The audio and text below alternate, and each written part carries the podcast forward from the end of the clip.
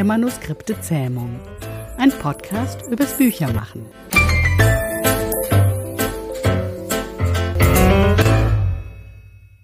Vier Fragen, drei Antworten.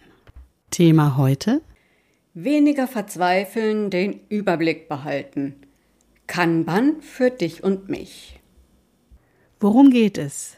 Es geht um das fokussierte Arbeiten. Also wie wir unsere Aufgaben so organisieren, dass wir das Gefühl haben, die Dinge mal im Griff zu haben. Der Begriff Kanban kommt aus der industriellen Fertigung tatsächlich, genauer gesagt von Toyota aus den 50er Jahren. Ziel war damals natürlich, die Prozesse zu verschlanken, Verschwendung zu vermeiden, also das Ganze ruft vielleicht Erinnerung an Charlie Chaplin, äh, ja, der Mensch so als Rädchen im Getriebe und so weiter, wach. Aber es bedeutet nicht, dass wir es uns nicht zunutze machen können. Indem wir unsere Aufgaben sichtbar machen und immer nur so ein Stück vor Augen haben. Das ist nämlich das Prinzip. Das Wort Kanban heißt Karte auf Japanisch und es wurden und werden Kärtchen eingesetzt. Die Kärtchen symbolisieren so ein Werkstück im Arbeitsfluss, also den Weg des Werkstücks bis zur Fertigstellung. Wenn die Aufgabe erledigt ist, dann wird die Karte ein Stück weiter geschoben und wir können immer sehen, wie viele Kärtchen da zu bearbeiten sind und wir sehen, dass wenn vielleicht zu viele gleichzeitig in Bearbeitung sind und so weiter. Klar, das ist jetzt sehr abstrakt, weil ich das im Podcast einfach nicht zeigen kann hoffe aber, es einigermaßen zu beschreiben. Ein Beispiel? Ich habe zum Beispiel auf meiner Aufgabenliste stehen, Arzttermin machen, Meetingmoderation vorbereiten, nächste Interviewpartner für den Podcast anfragen, Kapitel 2 überarbeiten. Davon sind zwei Aufgaben, die ich wahrscheinlich mal zwischendurch machen würde. Ja, also diesen Anruf oder Interviewpartner kontaktieren. Es wird sich überhaupt nicht lohnen, dafür extra so ein Kärtchen zu schreiben und die Aufgabe zu visualisieren. Wohl aber würde sich lohnen für die Aufgabe Moderation für Meeting vorbereiten und Kapitel 2 überarbeiten. Weil das sind ja im Zweifelsfall hm, Aufgaben, die zu einem größeren Projekt gehören und die nehmen auch etwas Zeit in Anspruch. Beides Mal ist es nötig, dass da konkrete Arbeitsergebnisse rauskommen, auf die jemand anders wartet.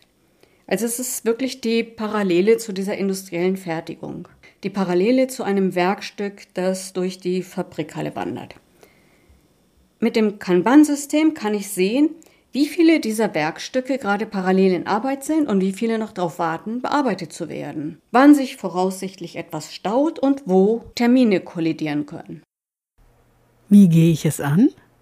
Nimm dir ein großes Blatt. Vielleicht hast du auch eine Pinnwand oder ein Whiteboard. Da machst du drei Spalten. Die erste Spalte heißt Aufgaben oder To-Do. Die zweite Spalte heißt in Arbeit und die dritte Spalte heißt erledigt.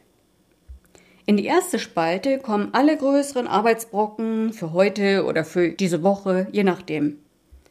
Und wenn du mit einer Aufgabe anfängst, dann platzierst du diese Karte auf die Spalte in Arbeit.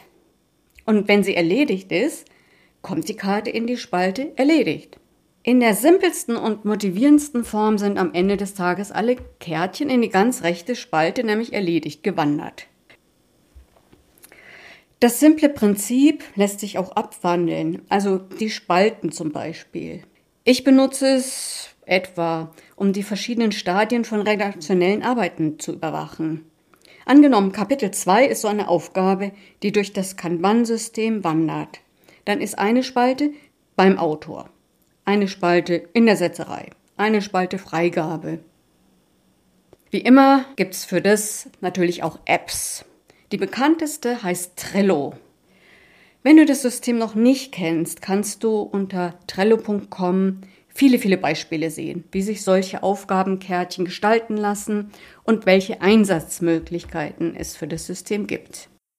Fazit? Der Kern von Kanban sind zwei einfache Prinzipien. Zum einen die Aufgaben visualisieren.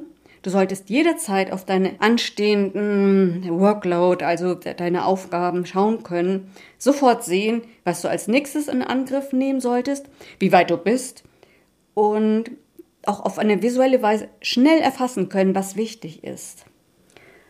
Du kannst jede Aufgabe wirklich so in die Hand nehmen und so arrangieren, umarrangieren, bis die Arbeit etwas gleichmäßig verteilt ist.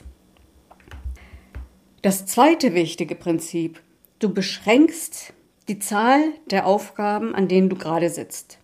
Du hast weniger das Gefühl, Multitasking betreiben zu müssen, sondern, also was ich immer finde, es ist einfach ein gutes Gefühl, sich auf eine Sache konzentrieren zu können.